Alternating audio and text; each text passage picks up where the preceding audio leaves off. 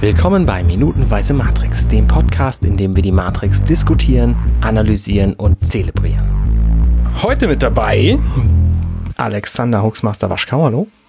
Einen wunderschönen guten Tag. Außerdem Bastian Schlingelwölfler, hallo. Schönen guten Morgen. Und Pastor Mirko Klein, hallo. Hallo. Und auch heute wieder der Vorstellungsmann und der Chef des Ganzen, Arne Kotenhager-Rudert. Schönen guten Morgen. Wir besprechen heute die Folge, nee, Moment, die Minute 129 von Matrix. Ja, und wir nähern uns dem Ende. Man mag es kaum glauben. Des Films. Und in dieser Minute passiert jetzt wirklich nicht so wahnsinnig viel. Was, was, was, was, was, was, Jedenfalls nicht optisch in den ersten 30 Sekunden. So. Naja. Widerlegt mich. Also, ähm, ich meine, wir können das ja mal kurz. Äh, das ist CGI. Also, das ist hier echt, echt gefilmter ähm, Buchstabensalat. ähm, na, also wir, wir, wir hören erstmal im Hintergrund, dass man, dass hier wieder ein Telefongespräch äh, startet, dass das geklingelt wird. Wir, wir sehen hier wieder das Trace-Programm, das wir ganz am Anfang schon gesehen haben. Und also es ist eins zu eins mehr oder weniger dasselbe wie am Anfang. Mhm. Ähm, wir Darf, hören. darf ich kurz einhaken? Ich weiß ich noch nicht, vielleicht. Doch, ganz bestimmt. Da steht nämlich oben wortwörtlich Call Trans Opt Doppelpunkt Received Punkt. 9 minus 18 minus 99. Und als der Film beginnt, da habe ich gerade mal einen Experten äh, geholt, der kennt sich damit aus, steht da Call Trans Opt Received 2 1998. Also es ist tatsächlich ungefähr anderthalb Jahre vorher. Ja. Aha, ja. Dann Jedenfalls in der in Matrix-Zeit. Ja. So, jetzt dürft ihr. Okay, ich versuche ich versuch das direkt noch. irgendwie. Moment. Nein, ist gut. Oh Gott. Und wir, wir glauben ja die ganze ihr, dass Zeit. die Titanic um 14.02 Uhr, nein, Ja, ja, es wird wieder gegen Ende der Woche immer ein bisschen äh, hektischer bei uns. lieber Schlingel, lass uns bitte an deinem Wissen teilhaben. Also seid mal froh, dass ich überhaupt noch irgendwie einen halbwegs geraden Satz rausbringe. Also, der, Ist ja auch nichts Neues. ja, also wir glauben uns die ganze Zeit in derselben Sequenz zu befinden, die wir am Anfang auch schon gesehen haben, bis dann plötzlich die, die runterfallenden Zahlenkolonnen stehen bleiben und auch die ganzen Effekte, die da drauf liegen, so ähm, äh, Dinge sind gehighlightet, kurz verschwinden und dann alles ersetzt wird durch System Failure. Und äh, das Ganze wird ja natürlich jetzt unterstrichen durch das, was, was äh, Neo im Hintergrund dann, Hintergrund dann sagt. Aber auf jeden Fall, wir sehen schon, ähm, offensichtlich funktioniert das Tracen der, der Agenten hier jetzt auch nicht mehr so wie sich, wie, wie am Anfang. Mhm. Und alles, was sie noch zusammenbringen, ist eine Ziffer der Telefonnummer, bis dann der Systemfehler zuschlägt. Der von einem sehr hohen Streicherton ja begleitet wird, ne? der dann so ein bisschen schwebend stehen Mhm. bleibt. Vorher haben wir wieder so ein Staccato, Bläser, Streicher, äh, unteres äh, Register hören wir da und beim System-Failure bleibt dann plötzlich so ein hoher Streicher-Sound stehen. Also auch das so ein, so ein akustischer Cue. Hier, Achtung, hier ist jetzt was anders. Aber gar nicht aggressiv, sondern entspannt. Nee, nee. So, also, Ja, ja, so, genau. Und dann kommen wieder so langsam die Bläser hinzu. Ähm, äh, das ist jetzt so die visuelle Komponente und schön ist ja auch, äh, dass das gesprochene Wort dazu ja sehr gut passt, weil Neo beginnt ja dann mit den Worten, ich weiß, ihr seid da draußen. Also ich übersetze jetzt aus dem Englischen. Ich kann das äh, einfach direkt vortragen aus dem Skript. gerne. Ich weiß, dass ihr irgendwo da draußen seid. Ich kann euch jetzt spüren. Ich weiß, dass ihr Angst habt. Angst vor uns, Angst vor Veränderungen. So relativ gut übersetzt. ja. Ja. Und er spricht zu den Maschinen. Genau. Die ihn aber nicht, nicht mehr orten können. Also das ist genau der Witz. Ja. Aber vielleicht noch hören. Die einfach nur feststellen, es gibt einen Fehler im System. Es ist Hm. irgendwie was so, so wie es nicht sein sollte und wie es nicht vorgesehen war. Und dann geht ja der, Dialog, äh, der Monolog noch ein bisschen weiter an. Ne? Genau. Wie die Zukunft wird, weiß ich nicht. Ich bin nicht hier, um euch zu sagen, wie die Sache ausgehen wird. Ich bin hier, um euch zu sagen, wie alles beginnen wird. Ich werde den Hörer auflegen und den Menschen das zeigen, was sie nicht sehen sollen. Ich werde ihnen eine Welt zeigen ohne euch. Eine Welt ohne Gesetze, ohne Kontrollen und ohne Grenzen. Eine Welt, in der alles möglich ist. Und dann, wie es dann weitergeht, das liegt ganz an euch. Ja, großartig. Das ist schon spannend. Das ist einfach, Schöne Ansage, ja. ja. Die Wachowskis, das äh, die haben ja nicht so viele Filme gemacht, aber sie haben auf jeden Fall eine gewisse Liebe dafür äh, für für Menschen, die sich gegen das System stellen. Ja. Und das System, das ist ja hier so schön in, in Matrix, könnte man sagen, ist zwar vordergründig natürlich irgendwie ein EDV-System, wenn man so will, aber dahinter steckt eben viel mehr. Dahinter steckt eine sozusagen steckt Weltsicht und ähm, und Gesellschaftssystem. So, also dieses System, in dem die Menschen in der Matrix gefangen sind, dass sie irgendwie so ja bei Laune hält und ihnen aber den Blick auf die Wahrheit in, in wirklich verstellt. Und äh, in diesem System äh, ist Neo jetzt der Fehler, der das durchbricht und der den Menschen dafür die Augen öffnen kann, was die Wahrheit ist. Und eben auch so direkt mit den Maschinen kommuniziert. Also jegliche Gespräche zwischen den Agenten und den Repräsentanzen innerhalb der Matrix äh, der, der Helden hier, das war ja eben das Gespräch mit einem Agent. Das war ja nicht mit dem Hauptsystem oder wie man das jetzt auch immer definieren will. Und jetzt kommt der Bruch, Neo ruft halt die Maschinen direkt hier an und kommuniziert direkt mit den Maschinen und macht ja im Prinzip äh, sowas wie ein, ein diplomatisches Angebot. Genau. Mhm. Ne? Also, äh, und, und er ist ja auch hier so etwas wie ein, wie ein, ich weiß nicht, ob das ein Erlöser ist. Das, da, da, da kannst du gleich noch was zu, zu sagen, Mirko. Aber er, seine Aussage ist ja, ich werde diesen Menschen das zeigen, was ihr nicht wollt, dass sie sehen. Mhm. Ich zeige ihnen, wie eine Welt ohne euch aussieht. Und das ist ja, das ist ja wie so, ein, wie so, ein, wie so Aufklärung. äh, Genau. Fast, ja, ne? ja, richtig. Na, also wieder der Ausgang aus der Unmündigkeit. Ich zeige euch jetzt, und dann sind wir wieder bei dem Höhlengleichnis. Ich werde die jetzt alle von ihren Ketten losmachen und sie werden alle aus der Höhle rausgehen. Und dann gucken wir mal, was passiert. Das ist ja genau das, was er sagt. Ich weiß nicht, wie die Zukunft aussieht.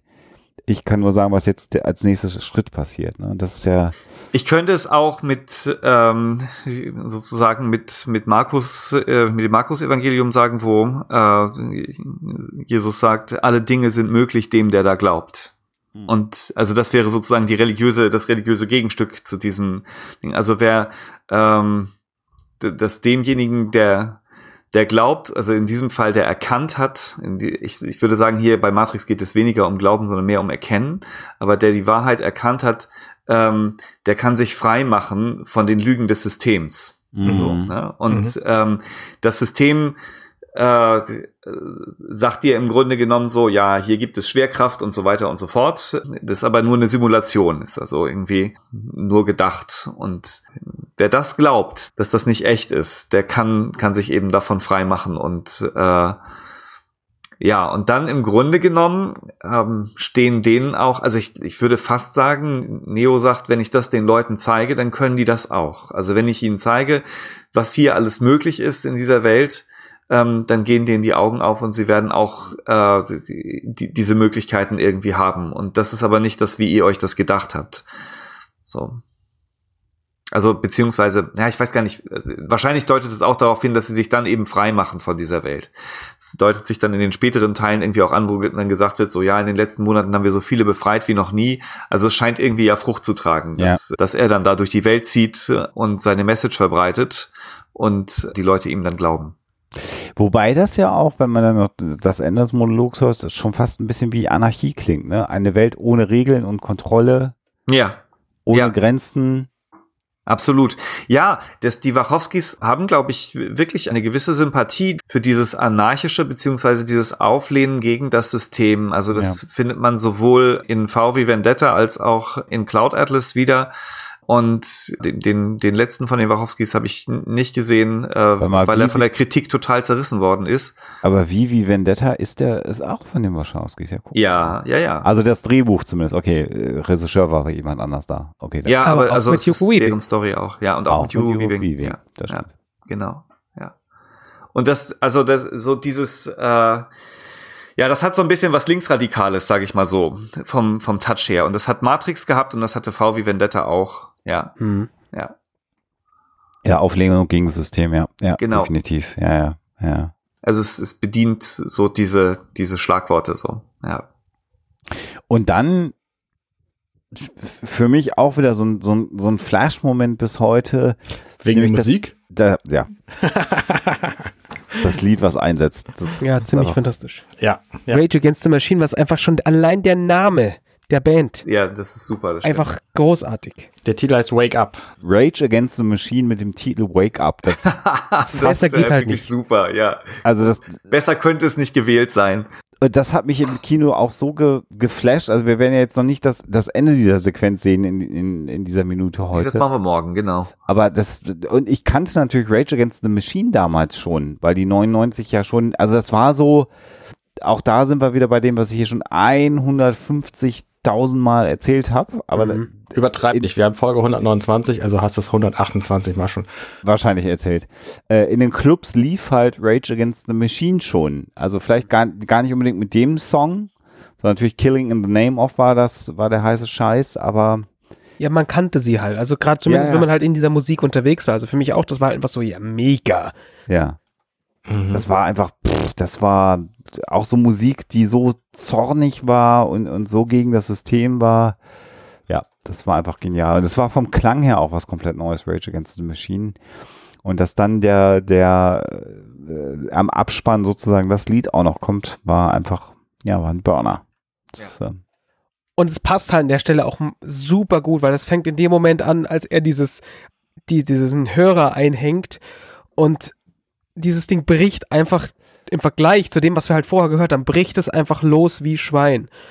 Ja. Und das ist auch schon nochmal, ist schon nochmal so ein ganz, ganz anderes, ja, ja, also, Bevor ich übrigens, bevor ich übrigens gesteinigt werde, also auch da wieder so äh, Erinnerungen und so. Also tatsächlich, das Album ist von 92, hm.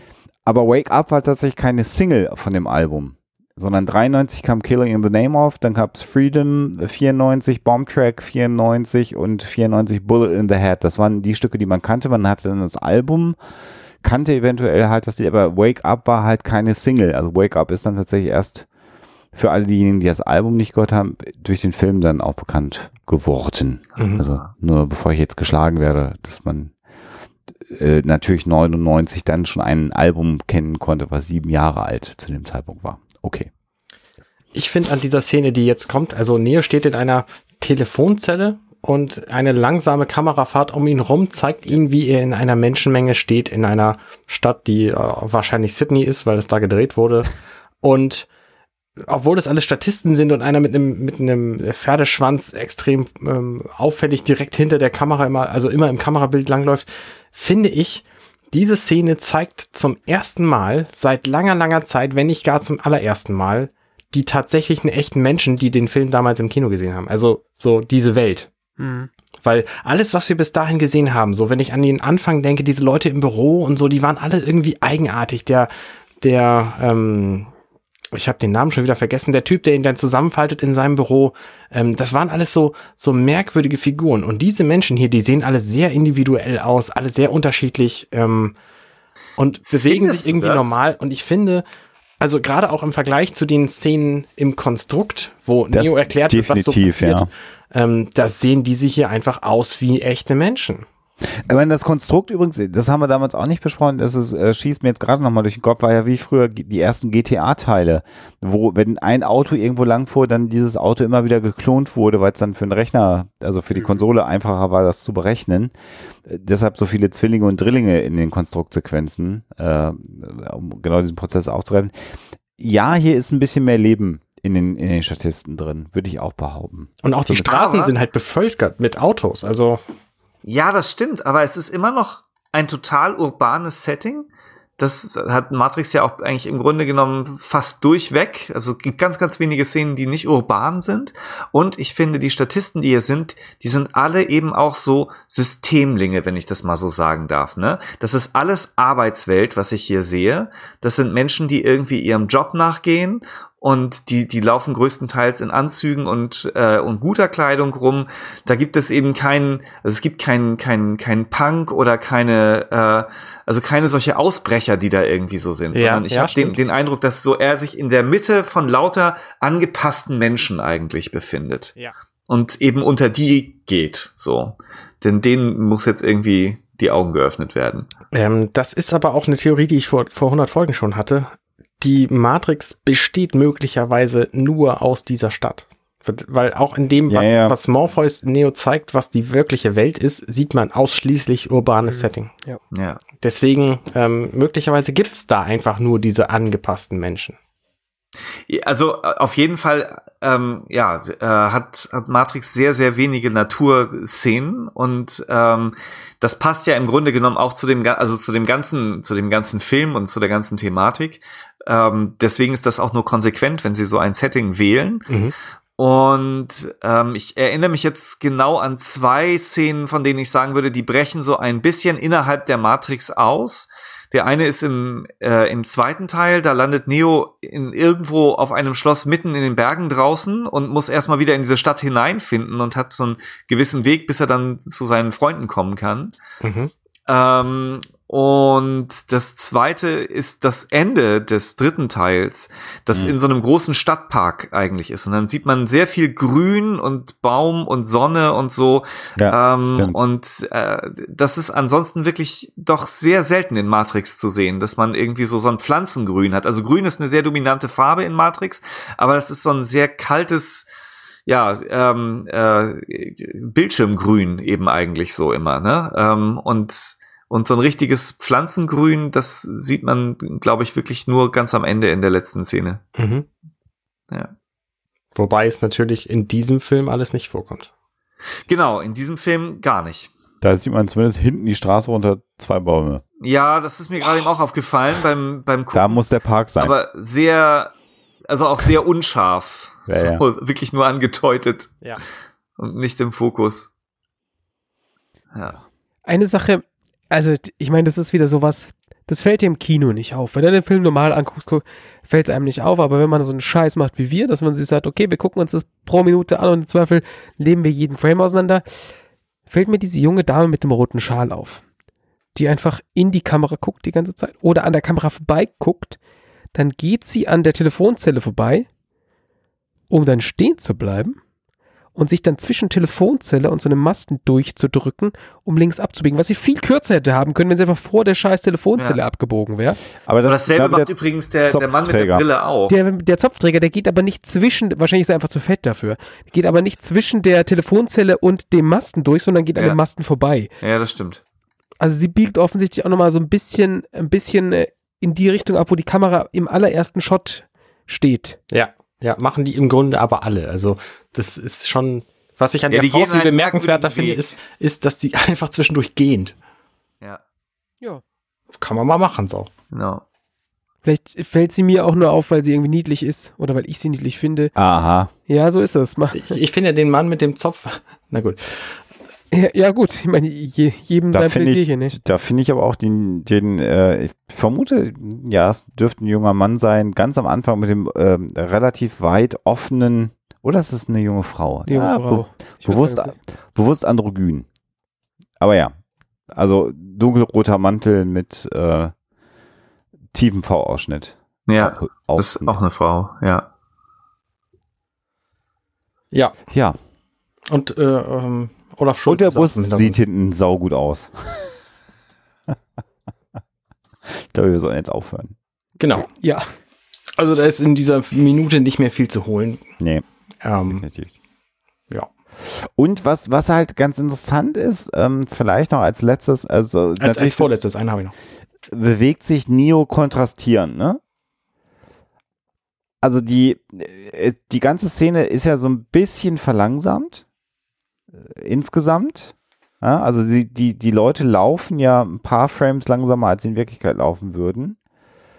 Und Neo ist wie so ein Ruhepol. Also er kommt aus der Telefonzelle raus und schaut sich um in der Welt. Alle haben ein Ziel und Neo ist der Einzige, der sich offensichtlich jetzt gerade so ein bisschen treiben lässt, ne? Ah, ich fragte mich gerade, was du mit kontrastierend meint, weil er bewegt sich nämlich äh, synchron mit der Kamera und synchron mit den Leuten mit der Das Kamera. ja, ja, das ja, aber die Leute bewegen sich grundsätzlich schneller und alle haben ein Ziel und er hat kein Ziel. Die haben alle das Ziel, um ihn rumzulaufen. Das haben wir doch jetzt gerade erfasst. Regieanweisung ist ja gut. Äh, worauf Also ich noch. ich würde sogar sogar, nee, ich würde sogar behaupten, er bewegt sich gegen den Strom der Leute. Denn der grobe Strom ist doch so, da geht eine Ampel los und die Leute gehen dort über die Straße, während er aus einer Telefonzelle rausgeht und die führt ihn auf den Bürgersteig, den die Leute gerade verlassen, die bei der, bei, bei Grün da über die Ampel gegangen sind. Ja, seltener Und- Satz von mir, da hat der Pasta recht. Ja. und und äh, deswegen, also äh, auch das würde zu dieser äh, zu dieser Systemgeschichte irgendwie ja passen.